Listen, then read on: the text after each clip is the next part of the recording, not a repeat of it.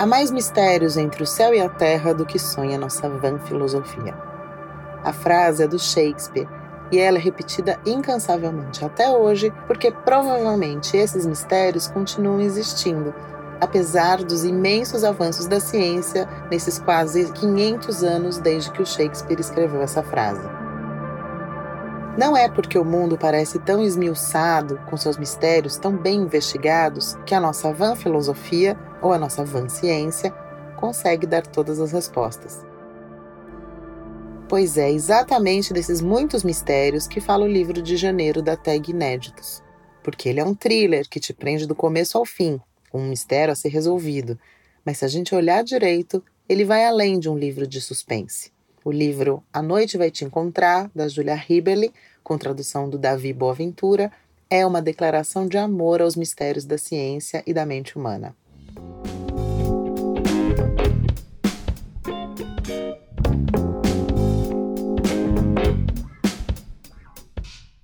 Eu sou Ana Lima Cecílio, editora de conteúdo da TAG, e esse é o podcast da TAG, um espaço para falarmos mais sobre o livro do mês e a sua experiência de leitura. Nesse episódio, a gente retoma todos os temas tratados no livro e a Rafaela Pechansky, a publisher da TAG, conversa com a Mia Sodré, que é jornalista e tem um perfil sobre literatura no Instagram chamado Querido Clássico. E, claro, tem mais conteúdo para você aproveitar a sua leitura ao máximo possível. A Noite Vai Te Encontrar é um livro contado a partir de várias vozes narrativas. Isso significa que o leitor vai sendo levado pela autora a entender a história a partir de pontos de vistas diferentes. Cada ponto de vista tem uma carga dramática diferente, trabalha o suspense e os crimes de um jeito diferente. Para você ter uma ideia, vamos ler um trechinho do prólogo do livro, que apesar de estar tá bem no comecinho e de trazer uma memória da protagonista quando ela era bem pequena, ele traz uma coisa que vai acompanhar a história toda, a presença e a profissão da mãe, a relação com as mortes que ela investigava e também, não menos importante, a relação de afeto entre mãe e filha. Na verdade, entre mãe e filhas, porque a irmã também é muito importante no percurso do livro. Sem falar, é claro, nesse clima de suspense que a autora sabe fazer tão bem. Eu me senti o mais perto possível de minha mãe nesses momentos em que eu me sentava com o livro dos mortos. Ela era uma pessoa difícil de se conhecer, mesmo sendo tão apaixonante. Ela podia montar um quebra-cabeça de mil peças em uma tarde frenética, Cantava Amazing Grace de uma maneira vibrante, cuidava de gatinhos selvagens, contava piadas pesadas, fumava charutos na noite de Ano Novo, escrevia textos com uma caligrafia perfeita, podia fazer conta de cabeça mais rápido do que qualquer pessoa que eu conhecia. Desenhava retratos de mim e da minha irmã mais velha com carvão quando não estávamos olhando e depois os deixava nos nossos travesseiros. E mesmo assim, ela era capaz de fotografar uma mulher morta com um olhar frio e calculista. No dia que ela me pegou em flagrante, minha bunda congelou no chão. O livro parecia um tijolo em cima do meu colo. Contei cada um dos 21 cliques provocados pelos seus saltos altos na escada até o porão. Ela tinha chegado mais cedo de uma entrevista de emprego, duas semanas antes de sermos obrigadas a fugir. Ela não gritou, apenas se ajoelhou ao meu lado e eu podia sentir o frio do concreto correndo pela sua meia calça preta, como se fosse meu próprio joelho ou os meus próprios ossos. Sussurrei: Como você teve coragem de tirar essas fotos? Ela sussurrou de volta: Por que você abriu o livro? E pressionou os lábios contra minha orelha: Porque você é igual a mim. Assim começa esse suspense, mas que, como a gente falou desde o começo, é mais do que um livro de suspense. Dá para falar até que o livro, apesar de falar de uma situação obviamente fora do comum, uma astrofísica investigando o desaparecimento de uma menina, o livro fala de coisas que estão muito presentes na nossa vida.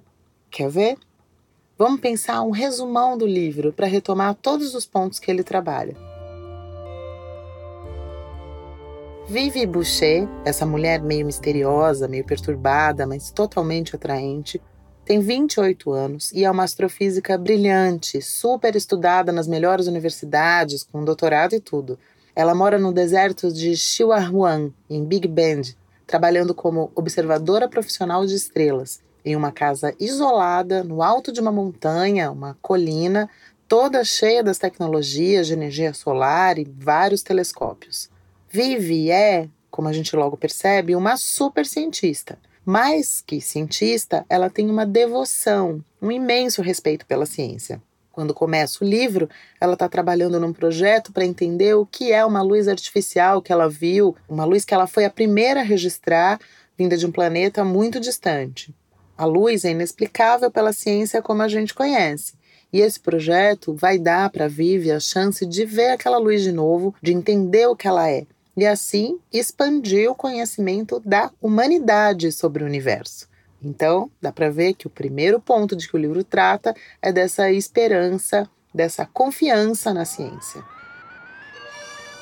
Mas não é só de ciência que vive e vive.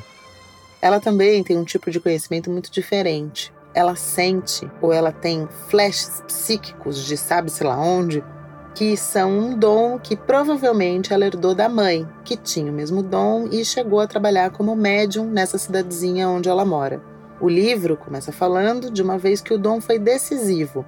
Quando a Vivi tinha 11 anos, uma das visões dela dizia que um menininho estava correndo muito risco de vida. Ela corre atrás desse menininho, que é o Mike, que era um, um, ali um menino da idade dela por quem ela tinha uma quedinha, e avisando o menino que ela estava vendo que estava acontecendo alguma coisa, ela salva a vida dele. E essa história acaba ficando famosa na cidade. 17 anos depois, a Vivi e o Mike ainda são amigos, mas aquela quedinha que ela tinha por ele não deu em nada. Quem lê o livro sabe muito bem por quê. Mike agora ele é um policial da cidadezinha, né, que se chama Fort Worth, e quando ela tira licença do seu trabalho no oeste dos Texas para voltar para casa e cuidar da sua mãe, que está muito doente, à beira da morte, ele, o Mike, pede para Vivi que ela veja umas fotos de alguns crimes que estão acontecendo na cidade e use as suas habilidades para ajudar a resolver alguns mistérios de desaparecidos ou de pessoas assassinadas.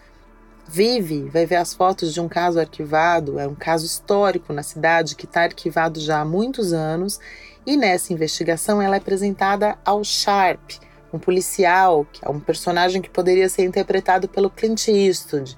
Ele tem esse perfil meio de cowboy solitário, com um passado misterioso, bem à moda antiga. E, detalhe, ele é completamente cético. Ele não acredita em nada que os olhos não possam ver.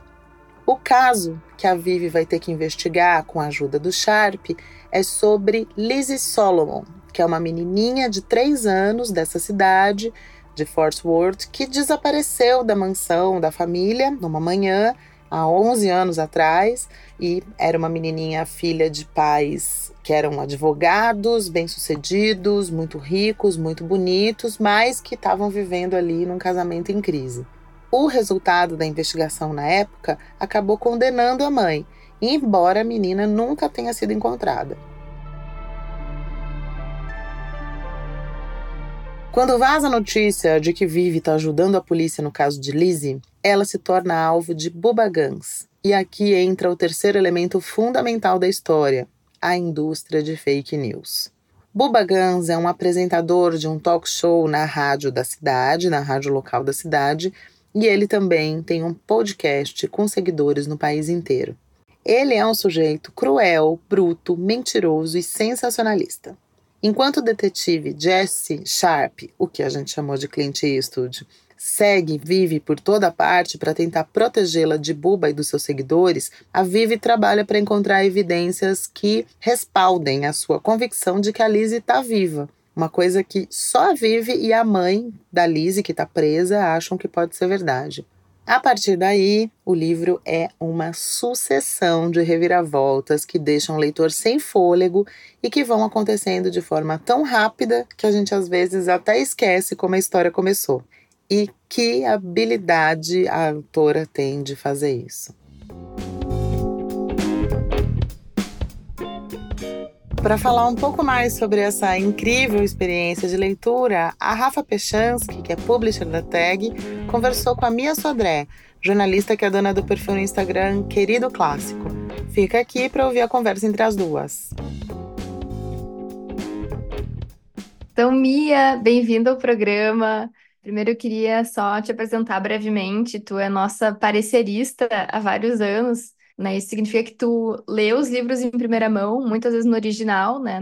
Nesse caso foi no inglês, e tu dá a, nossa, a, a tua opinião pra gente. E queria que tu começasse contando como é que foi essa experiência de leitura. Então, conta um pouquinho sobre como é que foi quando tu leu, o que, que tu achou do livro, Oi, Rafa, obrigada pelo convite, adorei, e especialmente para falar desse livro que é um dos meus livros favoritos assim que eu li no ano passado, né? Eu acho que foi em maio, acho que foi em maio essa leitura, e foi uma leitura que me marcou bastante assim, porque bem, fã de Arquivo X, né?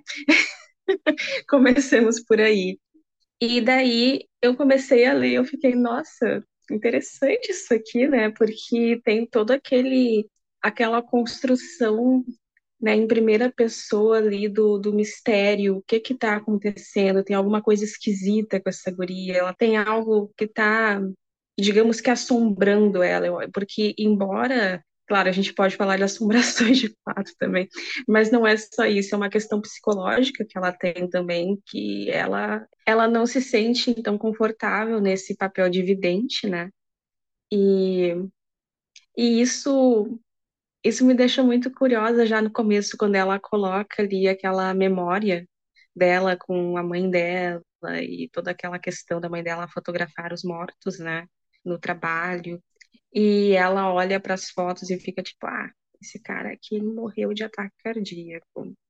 Hum, essa mulher aqui, o marido dela se safou. Tipo, e eu fiquei, essa guria assombrada. Essa guria tem, tem algo ali, né? Uhum. E conforme a história vai progredindo e aquilo, né, vai afunilando, daí a mãe dela morre e ela no meio do luto tem que ir para lá, para aquela cidade e ajudar lá aquele amigo que tem uma história esquisita, é amiga, é cunhada, é flerte, né? Aquele clima assim. E ao mesmo tempo, então que ela lida com o luto, lida com essa questão de ser uma vidente e não querer ser uma vidente, tá lidando com esse cara e tem aquela questão do assassinato. Então, já no início, o livro ele, pelo menos para mim foi assim, ele me capturou muito, né?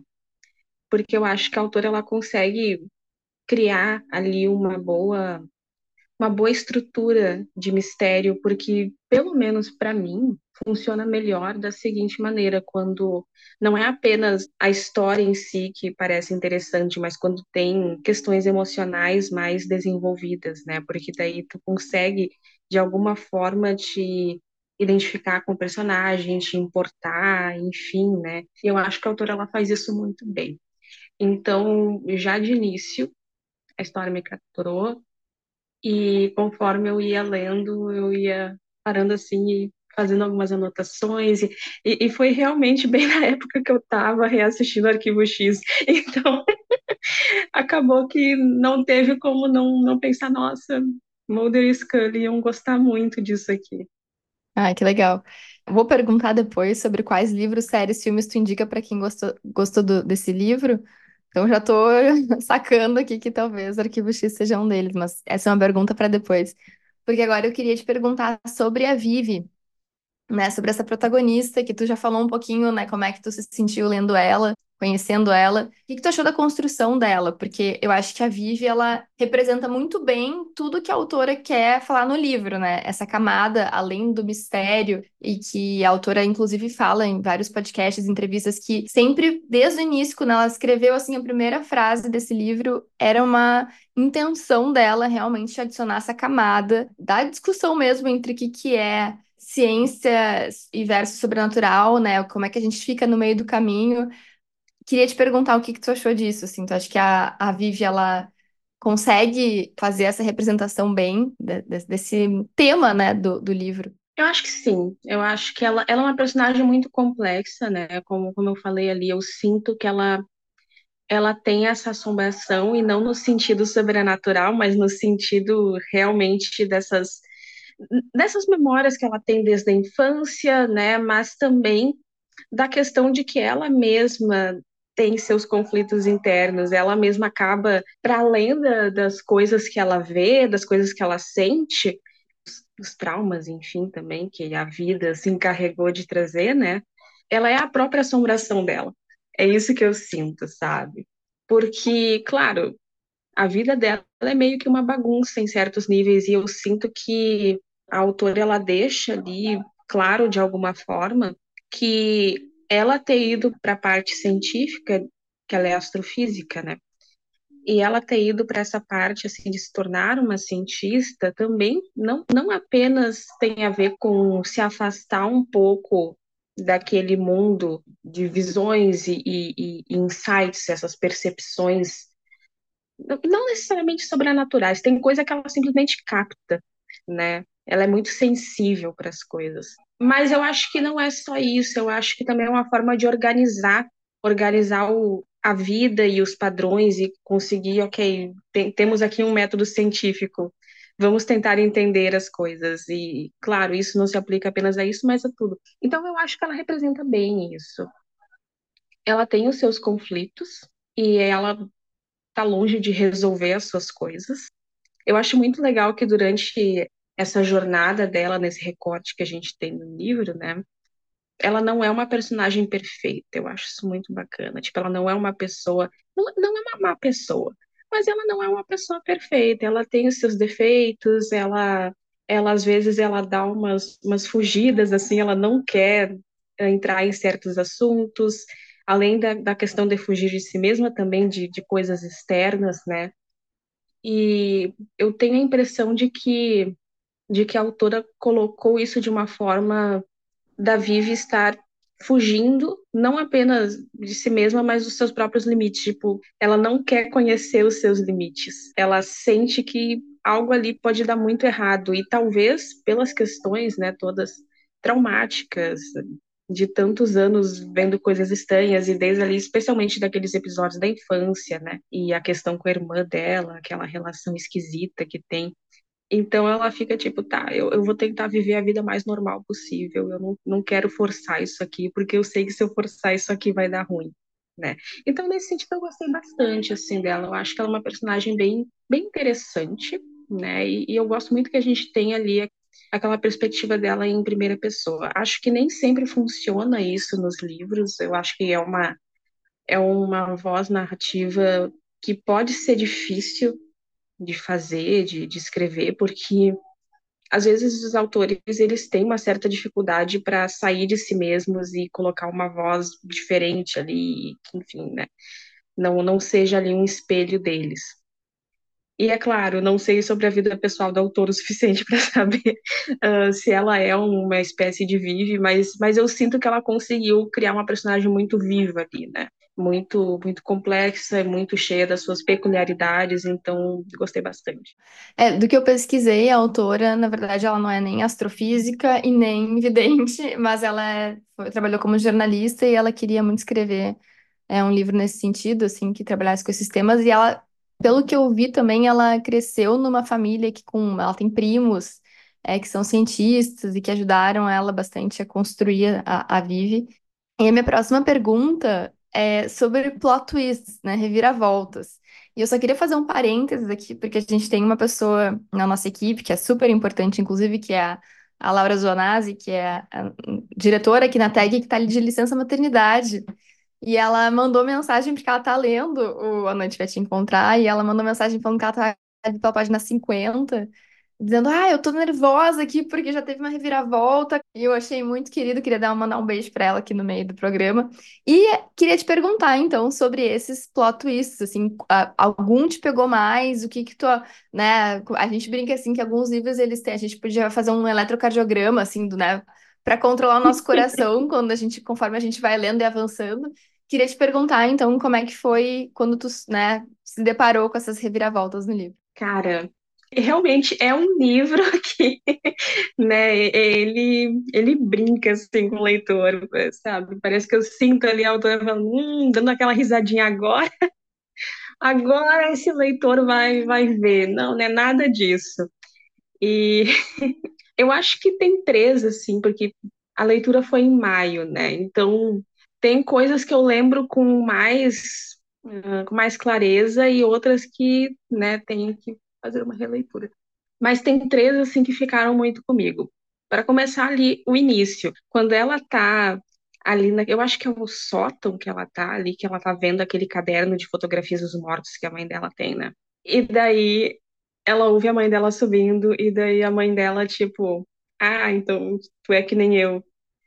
E eu fiquei tipo, gente, daí ela pensa assim, ah, então não é apenas a mim que a mulher na cozinha se arrastou e, e veio atrás, né, assombrar. Não, é a minha mãe também. Eu fiquei tipo, gente. Sabe, ali já, já começa assim. E depois essa questão do, do Mike, né, de, de ser ali casado com a irmã dela, isso também me deixou, gente, sabe? Porque isso complexifica a coisa num nível. A gente já estava ali sentindo uma tensão, né? Já tinha uma coisa esquisita rolando. E daí mais para frente tem aquele diálogo deles, né, em que ele fica falando para ela que não, eu soube que eu te amava já no meu casamento. Tu tava lá entregando a aliança e eu tipo, não, eu te amo, mas eu amo as duas, eu amo as duas irmãs. Eu fiquei, cara, sabe? Então foi para mim foi um, um grande baque, sabe? Porque a gente estava sentindo aquilo na história, mas daí chega ali naquele ponto e realmente tudo fica aberto, assim, e isso mexe.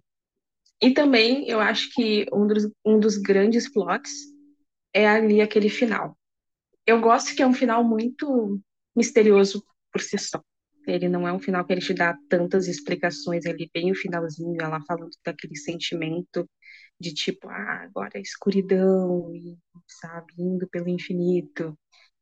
Mas um pouquinho antes disso, ela fala, né, que ela agora ela se dava conta, vendo ali aquela cena, que a visão que ela teve quando criança era do filho dele que ia nascer ainda, né? E eu fiquei, gente, porque isso, isso amarra tantas coisas no livro. Isso isso amarra não apenas essa questão dela ter essas, essas visões, esses insights, mas também a própria questão da astrofísica que lida com, com, com temas né, temporais, com essa questão do tempo. E, e ela assim, ah, como que poderia saber que seria o filho dele? Ele era criança na época, nem... mas já estava ali, então claro, né? A gente não sabe o que, que a personagem poderia ter pensado disso depois. Mas eu, leitora, fiquei pensando, né? Nossa, os desdobramentos do tempo. né? Quando eu terminei o livro, fiquei pensando, sabe? Foi, foi um plot que me deixou com vontade de ler mais. Eu queria te perguntar uh, quais outros filmes, séries ou livros tu teria para indicar para quem gostou muito e vai ficar, né, de ressaca literária depois do Noite Vai Te Encontrar. Um, a gente teve aqui na revista algumas recomendações já, e é um, eu acho que um filme que fica muito claro, assim, vem muito na cabeça é o Não Olhe para Cima. Eu não gostei muito desse filme quando eu vi na Netflix, mas eu acho que é um filme, eu recomendo mesmo não tendo gostado, porque eu acho que ele vale, sabe? Tu termina meio, eu terminei o filme meio, ah, não gostei disso, disso, disso, mas a experiência no geral acho que foi positiva. Além disso, tem, né, o Timothée Chalamet, que é Corações, e a, e a Meryl Streep mas que trata muito dessa questão do disso, né? É, é, o filme inteiro os personagens brigando entre tu olhar ou não para cima e se deparar ou não com a ciência. Uh, então esse é um que vem na minha cabeça, mas queria te ouvir. É, esse filme, eu tenho sentimentos conflitantes a respeito dele, mas eu acho que ele é um bom total, entretenimento total. no geral, né? Bem, obviamente já falei de Arquivo X, mas fica aqui a grande recomendação. Eu acho que esse livro tem a cara de Arquivo X. Inclusive, tem um episódio, eu acho que é da quarta ou quinta temporada, em que o Mulder e a Scully eles estão lidando com um caso que envolve uma seita, e daí tem lá uh, um procedimento que eles usam que é uma terapia de regressão. E daí eles acessam a vidas passadas, e a Scully fica tipo, será? E o Mulder não, é totalmente, totalmente, a gente foi, foi tal e tal pessoas em outras vidas, e, e enfim. E daí eles ficam muito entre ciência e, e, religião, ciência e fé, na verdade, e enfim, né, e para conseguir desvendar ali o, o crime que estava acontecendo. E me lembrou muito, assim, especialmente desse episódio. Um filme também que eu acho que os leitores vão gostar, ele é um filme de 2011 chamado Ritual. É um filme com Anthony Hopkins e o Colin O'Donoghue, que fez, né, o Capitão Gancho de Once Upon a Time, maravilhoso. E esse filme ele é, ele é muito interessante. Eu, eu revi ele recentemente.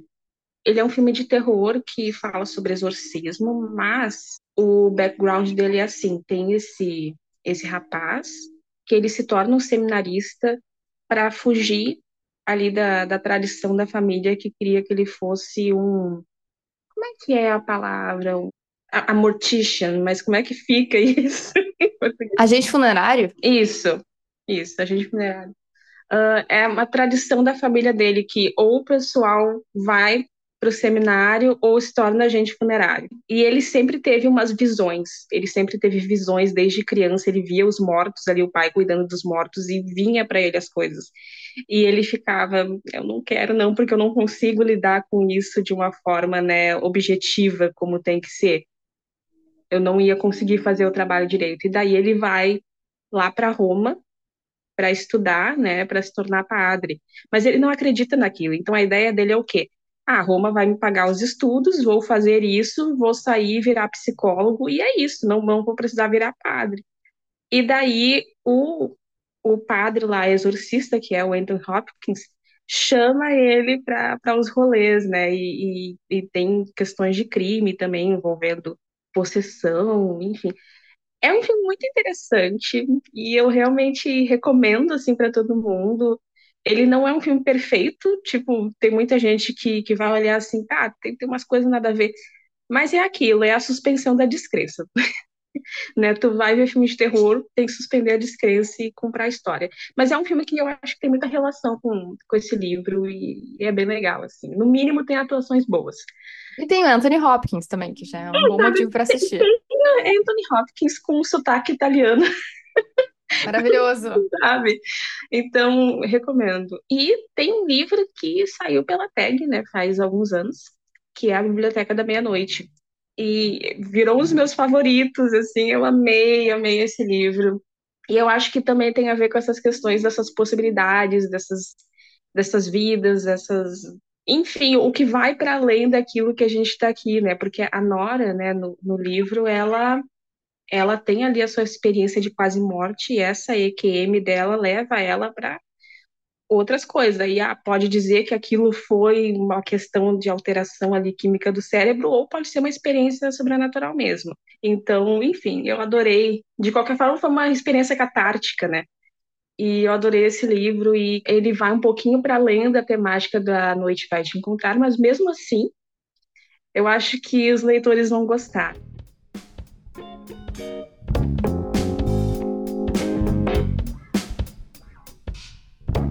Esse foi o podcast da TAG, o primeiro do ano de 2024, sobre um livro que vai abrir caminho para um ano inteiro de boas leituras. Que sejam leituras como essa, que além de entreter e fazer você passar horas agradáveis, também levantem questões tão importantes que abrem o mundo para perguntas e respostas. E tá aí uma coisa que a gente acredita: que ler faz o mundo maior. Eu, Ana Lima Cecílio, fiz o roteiro e apresentação e sou editora da revista que foi junto com seu livro. A Rafaela Pechansky é a publisher da tag e aqui ela conduziu a conversa com a Mia Sodré. O Estevão Azevedo foi o coordenador editorial desse livro e quem fez o projeto gráfico foi o Bruno Miguel. A Sofia Maia e a Laura Viola fazem a produção do podcast e o design é da Nicole Marques. A edição e a mixagem do podcast são da Amanda Carvalho. É isso, pessoal. A gente segue por aqui. E se você quiser conversar com a gente, dar alguma sugestão, fazer críticas ou só trocar uma ideia, escreve pra gente lá no nosso aplicativo ou comenta nas nossas redes. Ah, não se esqueça, se você precisar de uma consulta sentimental ou literária ou os dois, você pode escrever para Madame Tag no madametag@taglivros.com.br. A gente se encontra no próximo mês. Até lá e boas leituras!